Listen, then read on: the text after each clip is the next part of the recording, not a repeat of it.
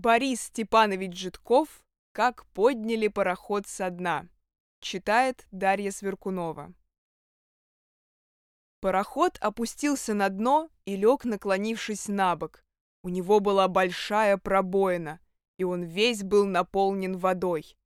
Вода была там, где стоит машина. Вода была в каютах, где жили люди. Вода была в трюмах, где лежал товар. Маленькие рыбки заходили заглянуть, нет ли чем поживиться. Капитан очень хорошо знал место, где утонул его пароход. Там было не очень глубоко.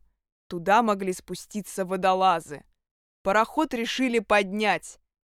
Пришел спасательный пароход и стал спускать под воду водолазов. Водолазы все одеты в резиновые костюмы. Через них вода не проходит. Грудь и воротник у этого костюма медные. Голову водолаза закрывают медным колпаком. Этот колпак привинчивают к воротнику, а в медном колпаке есть стеклянное окошечко, чтобы водолазу смотреть. И еще в этот колпак идет резиновая труба. В нее сверху качают воздух, чтобы водолаз под водой мог дышать. Водолазы привязали к пароходу большущие бидоны, понтоны. В эти понтоны напустили по трубам воздух. Понтоны поплыли вверх, потянули с собой пароход. Когда пароход всплыл, все обрадовались, и больше всех — капитан. Пароход на буксире повели в починку. На нем был только один человек.